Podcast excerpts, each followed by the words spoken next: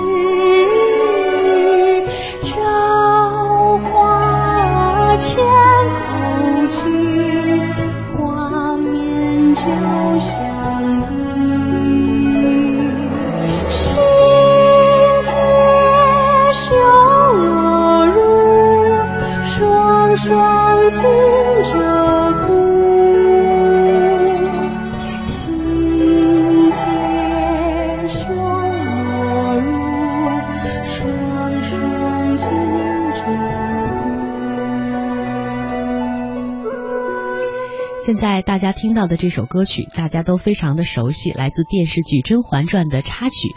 这其实呢，就是演唱的温庭筠的代表作《菩萨菩萨蛮》。小山重叠金明灭，冰云欲度香腮雪。揽起画蛾眉，弄妆梳洗迟。照花前后镜，花面交相映。新贴绣罗襦，双双金鹧鸪。这首词通过描写一个独居女子的外形动作，刻画出了她非常孤独的心理。第一句“小山重叠金明灭”，千百年来人们都读不懂，觉得她好像在写屏风，又觉得好像不太像。直到上个世纪七十年代，沈从文先生才帮我们解开了这个谜。原来呀，当时的妇女呢，流行把这个头发梳得高高的，然后呢，在上面插一些非常小的、有装饰作用的金色的小梳子，看起来金光闪闪，十分美观。这里的小山就是形容女子高高的发髻，金明灭就是描写头发上的小梳子。所以呢，下句接着还写了她的头发。冰云玉度香腮雪，蓬松的头发垂下来，好像要漫过她雪白的脸蛋。这两句词，呃，对当时妇女的装束写得非常的真实。当时的士大夫在写历史的时候，当然不会把妇女的装束详细的写进去。一旦这个装束不流行了，那很快就会被人们忘记。今天的人们呢，就可以从温庭筠的词中去想象古代美女的模样了。由此可见，词跟正统文学是不同的。词更关心女性，更加重视刻画日常生活当中的细节。说到了温庭筠，我们就要提到与他齐名的还有韦庄，两个人常常是以温韦并称。王国维呢，对韦庄的热爱似乎要超过对温庭筠的热爱。接下来呢，我们来听韦庄的《菩萨蛮》，我们一起来赏析他的这首词作。是唐末至五代期间的大诗人，又是花间派词人中的佼佼者。人们习惯上把他与当时另一位重要作家温庭筠相提并论，号称温为。人人尽说江南好，游人只合江南老。春水碧于天，画船听雨眠。炉边人似月，皓腕凝霜雪。未老莫还乡，还乡须断肠。很清楚，这一首写的是江南春天的旖旎风光。人人尽说江南好，这里的人人指古往今来的无数个人。确实，有哪一个到过江南，特别是领略过江南春色的人，会否认这一点呢？中唐时代的白居易就曾经写过著名的小令《忆江南》：“江南好，风景旧曾谙。日出江花红胜火，春来江水绿如蓝。能不忆江南？”这熟悉而优美的歌声，岂不就是韦庄“人人尽说江南好”的绝好注脚？既然如此，来到江南的人滋生出在此长期居留、永远不再离开的念头，发出“游人只合江南老”的感慨，也就很自然了。如果说词的开头两句还是一种抽象概括和直接抒情，虽然有力，却还不够形象的话。那么接下来的两幅画面就令人有仿佛如见的效果了。春水碧于天，画船听雨眠。在春天里，碧绿倾城的如同蓝天一般的湖水之中，乘一艘漂亮的小船，随意的或躺或坐，听着春雨敲打船篷的响声。竟至于悠悠的睡去，心境的宁静闲适固然明晰可见，景色的使人陶醉更在不言之中。这幅画面的特点可以说是以景写情，情寓景中。有了这样优美的自然环境做背景。词人便进一步推出另一幅图画，一个美丽的江南姑娘的特写。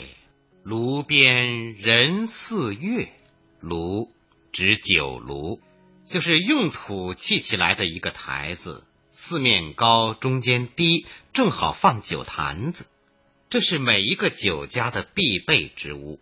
据说汉朝的卓文君跟司马相如私奔之后，一度穷困。就曾亲自当炉卖酒，以致从此以后一提当炉，读者便自然的想起这位古代的风流女性。如今出现在韦庄词中的，正是这样一位卖酒女郎，而且她在作者眼中是长得那样美。至于具体怎么个美法，词人却只用了。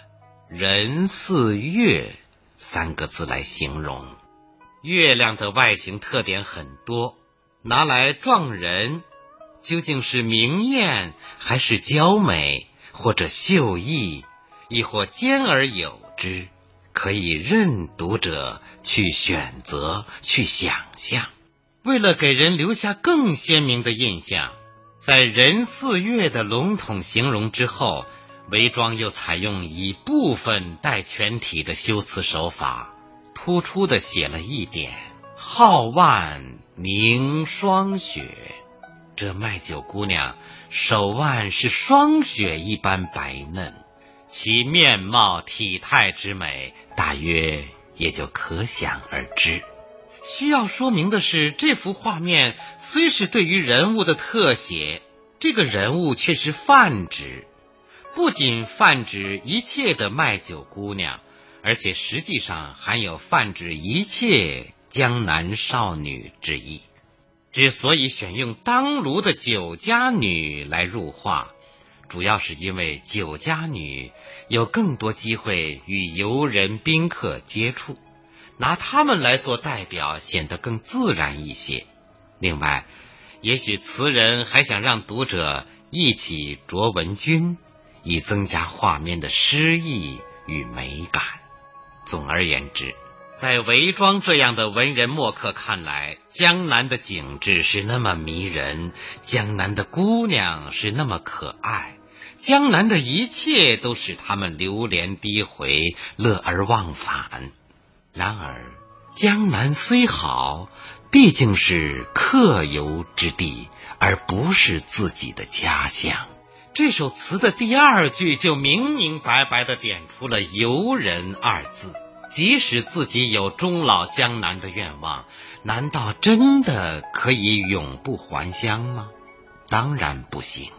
面对这个难题，于是词人便退一步，先在江南享受个够，等到年纪老了，感情迟钝了，对精神慰藉的需求也减少了，那时候再离开江南，也许。痛苦会轻得多吧？这些曲折的思绪就凝结成词的结句：“未老莫还乡，还乡须断肠。”这个结句所表达的感情很复杂。表面看来，它仿佛表明作者爱江南胜过爱家乡。这不。离开江南返回家乡，竟要经受断肠之苦。可是我们须知，这两句话正是作者认为自己必须还乡，终究有一天要还乡，甚至时时刻刻都在思念着家乡的前提之下才提出来的。正因为作者理智上清醒的懂得。返回家乡是天经地义的，势在必行的，无可抗拒的，而且在内心深处也根本无法摆脱沉重如磐的思乡之情，这才会面对他无限依恋的江南美景，发出“未老莫还乡”这样无可奈何的呼声。人的感情。往往就是这样复杂，这样充满矛盾。任何有一定生活经验的人对此都有体会。词人比我们高明的地方，就在于他能够只用十个普普通通的字眼，就把这些难言的体验表达出来，并且做到了像俞平伯先生评价的那样：清丽婉畅，真天生好言语。为人人所共见，我们不能不佩服他的艺术手腕。人人尽说江南好，游人只合江南老。春水碧于天，画船听雨眠。炉边人似月，皓腕凝霜雪。未老莫还乡，还乡须断肠。